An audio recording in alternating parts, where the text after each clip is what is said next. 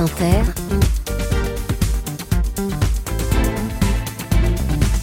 le 7-10. Et Léa, ce matin, vous recevez un cinéaste. Oui, on va continuer d'ailleurs de parler de Nina Simone puisque sa chanson, une de ses chansons, Feeling Good, est le cœur et le fil rouge du nouveau film de notre réalisateur qui est là ce matin. Bonjour Abderrahman Sissako. Bonjour. Merci d'être avec nous ce matin. Merci. Si vous étiez un pays, un homme d'État et un sentiment, vous seriez quoi?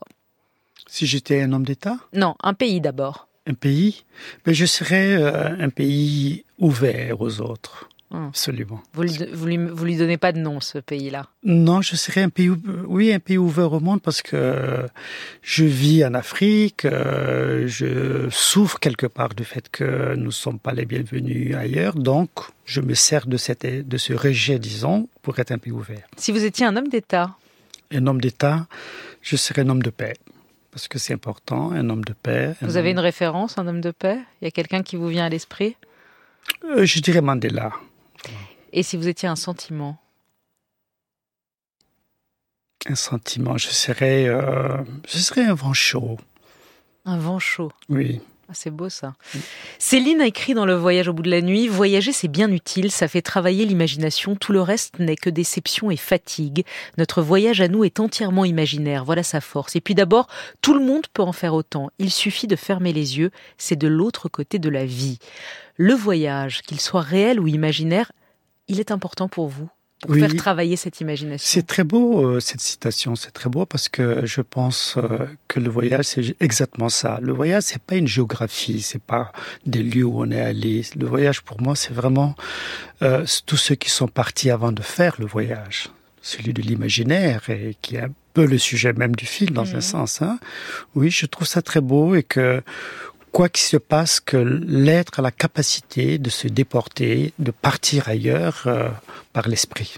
Le voyage est au cœur de votre nouveau film, Abderrahman Sissako, Black Tea, qui sort ce mercredi en salle et que vous avez présenté la semaine dernière à la, à Berlinale. C'est votre grand retour, dix ans après le succès euh, retentissant, succès critique, succès populaire aussi en salle, de Timbuktu, qui avait remporté sept Césars, dont meilleur film et meilleur réalisateur. Vous avez donc mis dix ans à faire votre nouveau film. Vous n'êtes pas un homme pressé, c'est le moins qu'on puisse dire.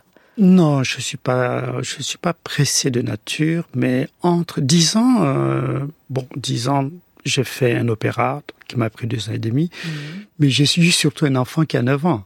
Donc. Euh, Vous l'avez vu grandir Oui, absolument, absolument. Donc... J'ai pas vu le temps passer. Ouais. Et, euh, et j'ai attendu effectivement de revenir dans un sens euh, au cinéma avec ce film qui était en moi depuis très longtemps. Black Tea, donc. Et qui vous, en vous depuis très longtemps, vous avez raison de le dire, parce que j'ai lu une interview que vous avez donnée à Libération en 2014, donc il y a 10 ans, qui vous demandait votre prochain projet, pensant que vous alliez faire un film dans les deux ans. Bon, il a fallu attendre 10 ans. Et déjà, vous disiez, la Chine et l'Afrique, puisque c'est le cœur en fait, oui. le cœur de votre nouveau film, oui. Black Tea, c'est un film doux et mélancolique, sensuel et onirique qui dit la rencontre de la Chine et de l'Afrique à travers une histoire d'amour entre un Chinois et une Ivoirienne. C'est l'histoire d'Aya, incarnée par l'actrice Nina Mello, qui crève littéralement l'écran. Euh, le film commence le jour de son mariage avec son fiancé ivoirien, elle est en Côte d'Ivoire, quand devant toute la famille et tous les amis, elle dit non. Elle dit non euh, à voulez-vous prendre tac tac pour époux quoi? Je me souviens plus de son nom. Et elle part. Elle quitte tout. Elle quitte son pays sa famille sa culture pour émigrer en Chine à Canton où elle va travailler pour un chinois qui a une boutique de thé. Et ils vont se rapprocher et tomber amoureux. Votre film c'est l'émancipation. C'est l'histoire de l'émancipation de la femme. Qu'elle soit africaine ou qu'elle soit brésilienne ou qu'elle soit française ou américaine elle parlera. C'est un thème universel l'émancipation de la femme. Elle aurait pu être iranienne aussi tiens d'ailleurs. Elle a décidé de régler son compte son passé, à sa culture, à son pays, à son assignation identitaire, elle a décidé de choisir sa vie. Oui, c'est exact. Et euh, comme toute femme, j'aime beaucoup euh, ce que vous dites par rapport à ça, parce que parfois on a tendance à, à parler de l'africaine qui part. Non, moi je voulais parler de la femme justement, que toute femme quelque part euh, est soumise ou a été soumise. je dis pas que c'est voilà et que dans certains lieux, c'est peut-être beaucoup plus fort que ça. Donc pour moi, l'émancipation de la femme est fondamentale parce que c'est une force réelle et, et dire non à sa société n'est pas une chose facile. Voilà, dire non et partir euh, vers l'autre, celui dont aujourd'hui euh, la Chine, hein, la Chine est un symbole. On va y venir à la Chine et à la rencontre de l'Afrique et de la Mm. Chine, mais c'est vrai que c'est une manière de dire non. Et puis il y a autre chose qui est intéressant dans votre film, c'est qu'elle ne s'exile pas pour des raisons économiques. Mm. En général, on voit la question des migrants qui partent pour trouver une vie meilleure ailleurs. Non, c'est pas du tout ça. Elle s'exile pour sa liberté. C'est en ça que votre thème est universel. Euh, il y a toujours un petit élément déclencheur à l'origine de vos projets. Timbuktu, c'était la fameuse vidéo très choquante d'une lapidation d'un couple qui avait eu des enfants hors mariage.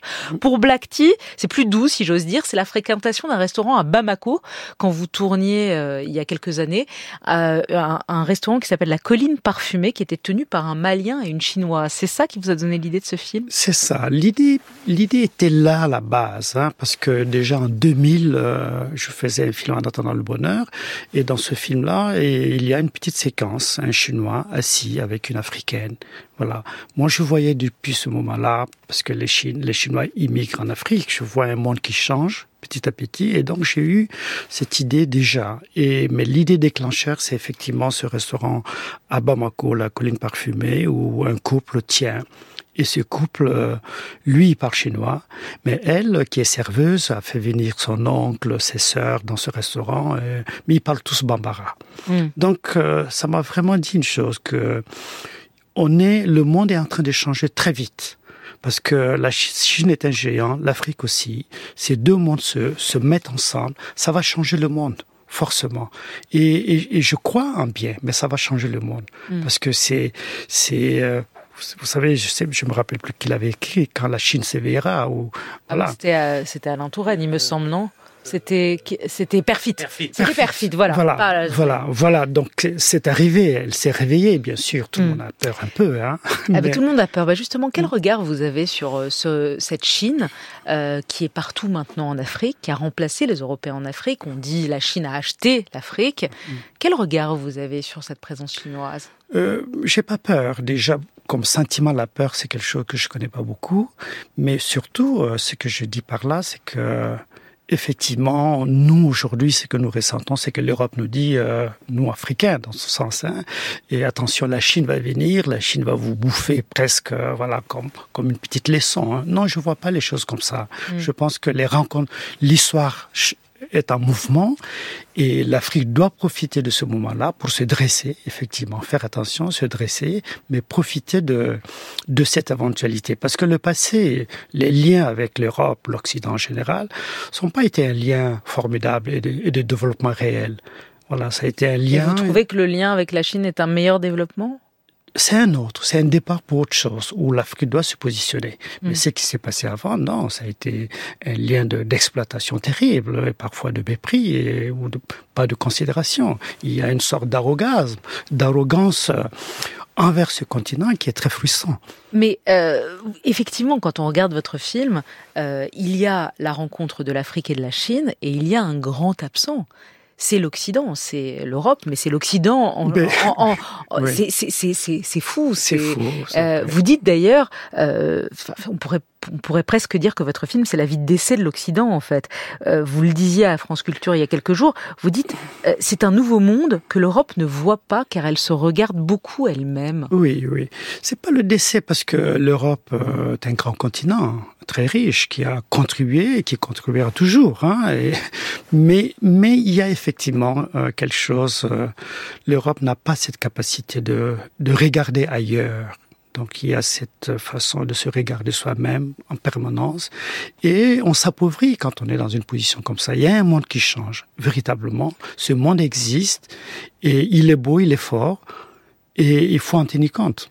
Ce monde-là, effectivement, que vous filmez, c'est dans le quartier africain de Canton, parce que moi j'ai découvert qu'il y avait un quartier qui s'appelle Chocolate City, euh, qui est à Canton, en Chine, où euh, il y a eu jusqu'à 200 000 Africains à un moment. Euh, ça s'est un peu refermé ensuite avec le Covid. Avec le Covid. Il y avait un, un reportage de France 24 il y a quelques années qui raconte ce Chocolate City, cette ville africaine au cœur de la Chine. Écoutez.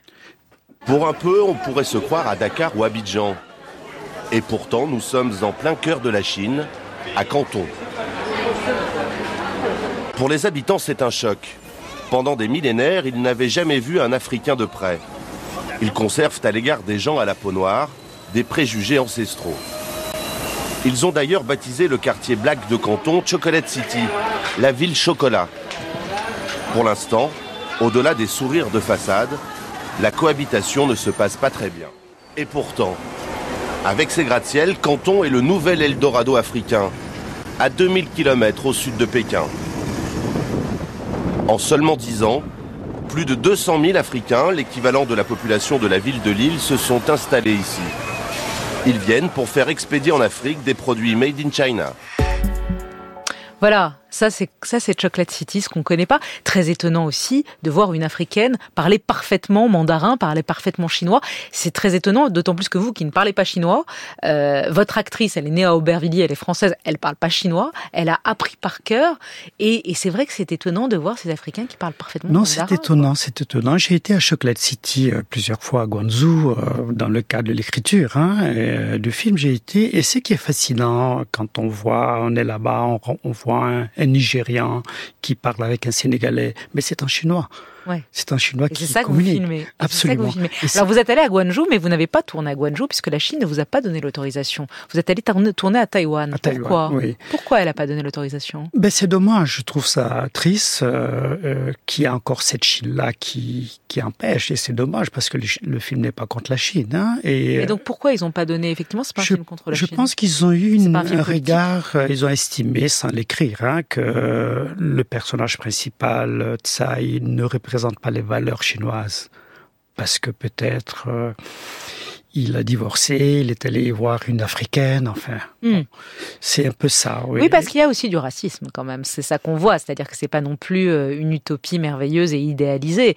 On voit aussi qu'il y a du racisme envers les Africains et, les, et cette africaine vis-à-vis des Chinois. Il y a, il y a du racisme, mais je dirais plutôt que c'est pas la particularité vraiment. La Chine est grande, effectivement. La Chine n'est pas ouverte au monde elle a été ouverte récemment, donc il y a le rejet, comme euh, comme la France qui rejette il y a 70 ans les Italiens. C'est ça, en fait. C'est l'histoire de, de, tous les peuples. Mais de toute manière, vous dites, moi, j'ai toujours évité de dépeindre toute une société comme raciste. Je mmh. n'aime pas quand on dit la France est raciste. Je n'aime pas quand on dit la Chine serait raciste. Euh, vous dites, il y, a, il y a des, il y a du racisme, mais il y a pas, c'est pas une généralité. Ça, vous n'aimez pas euh, faire, faire système. Non, c'est pas une généralité. Et surtout, euh, quand on est créateur, quand on est artiste, on n'a pas ce droit-là de généraliser. Quand on est créateur, on doit ouvert, on doit être ouvert et être optimiste. Alors il y a cette chanson qui définit votre personnage Aya, ce, ce fil rouge, Feeling Good de Nina Simone, euh, qu'on entend à plusieurs reprises dans le film, soit dans la version originale, soit dans la version reprise par Fatoumata Diawa, Diawara. Euh, Feeling Good, on écoute tout de suite la reprise.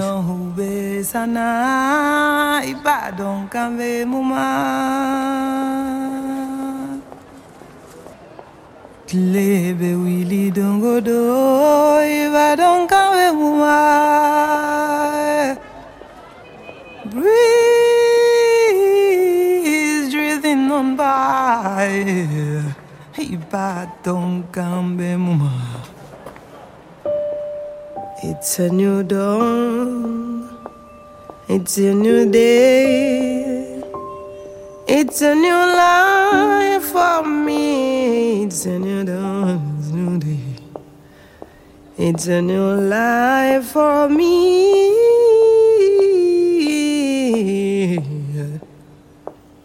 And I'm feeling good.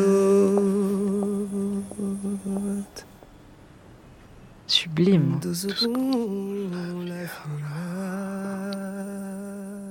Vous la chantez. Oui. Alors? Fatoumata Diawara, euh, c'est une chanteuse extraordinaire, euh, aussi une femme engagée, un peu comme euh, Aya, et forte, qui aussi, elle est partie du Mali, Fatoumata. Et c'est voilà, donc euh, belle chanson. Belle chanson qui dit cette femme, ces femmes fortes et, et évidemment Nina Simone. Euh, très rapidement, vous répondez rapidement, c'est les impromptus, les questions de fin. Je suis euh, nul en ça. Hein. Oui, je sais, vous êtes nul en ça, mais on va y arriver, on va y arriver. Euh, D'abord vous, un mot sur vous, vous qui avez, qui êtes né en Mauritanie, qui avez passé votre jeunesse au Mali, grâce à une bourse est allé euh, étudier le cinéma en Russie, mhm. à l'époque URSS, parce qu'on est dans les années 80, Abderrahman Sissako. Quel regard vous avez sur ce pays que vous avez adoré? Vous dites, j'ai passé dix ans en URSS et j'ai adoré euh, la Russie. Aujourd'hui, quel regard vous avez? Mais, euh, J'ai beaucoup appris. J'ai vécu dix ans, donc j'avais 19 ans. Donc j'ai grandi en quelque sorte en Russie, à Moscou à l'époque. Et aujourd'hui je suis triste de ce qui se passe. Triste pour l'Ukraine, triste pour la Russie. Et parce que j'ai passé mes vacances à Odessa, à Kiev, j'étais à Moscou, donc c'était deux peuples frères, frères. Si vous êtes vous qui êtes si calme tout le temps, qu'est-ce qui vous met en colère? L'injustice. Quel regard vous portez sur le cinéma français qui se prend la vague MeToo dans le, dans le visage euh, Judith Godrèche, l'affaire de Pardieu, en un mot Non, euh, sa diversité quand même sa diversité du cinéma français Oui. Quel est le plus grand de vos rêves? C'est une question que pose un des personnages. Edmond guerre. C'est mal barré. Euh, qui mérite le plus l'Oscar du meilleur film? Anatomie d'une chute ou Oppenheimer? Les deux. mais je, mais, mais euh, je, c'est vraiment Anatomie d'une chute que je, Vous avez aimé ce film Oui, fortement. Qu'y a-t-il de russe en vous, en un mot? Pushkin. De français Maupassant peut-être. D'Africain Je dirais euh, Mandela. De Chinois maintenant euh, Confucius. Confucius, bon, on est bien. Paris ou Bamako? Les deux. Martin Scorsese ou Spielberg? Scorsese. Paris ou Londres? Les deux. Liberté, égalité, fraternité, vous choisissez quoi? Égalité. Il va falloir attendre dix ans pour votre prochain film? Non. Et Dieu dans tout ça, Abderrahman Sissako? Mais Dieu est dans tout pour moi. Merci infiniment. Le film s'appelle Black Tea. Il est euh, en salle mercredi prochain. Merci à vous. Belle journée.